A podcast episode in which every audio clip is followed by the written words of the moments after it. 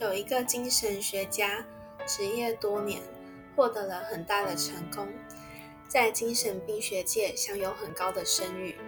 他数年前将要退休的时候，他说了：“改变自我生活最有用的老师，是他所谓的四个字。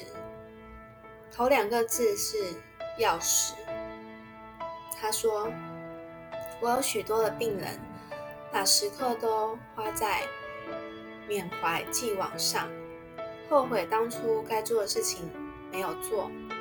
例如，要是我在那次面试能准备的更好，或是要是我当初进了会计班，在懊悔的海洋里打滚是严重的精神消耗。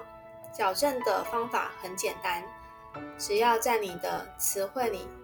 不要讲那是，要是改成下次两个字就可以了。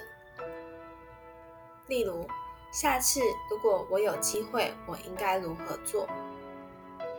下次我该怎么样做得更好？等等。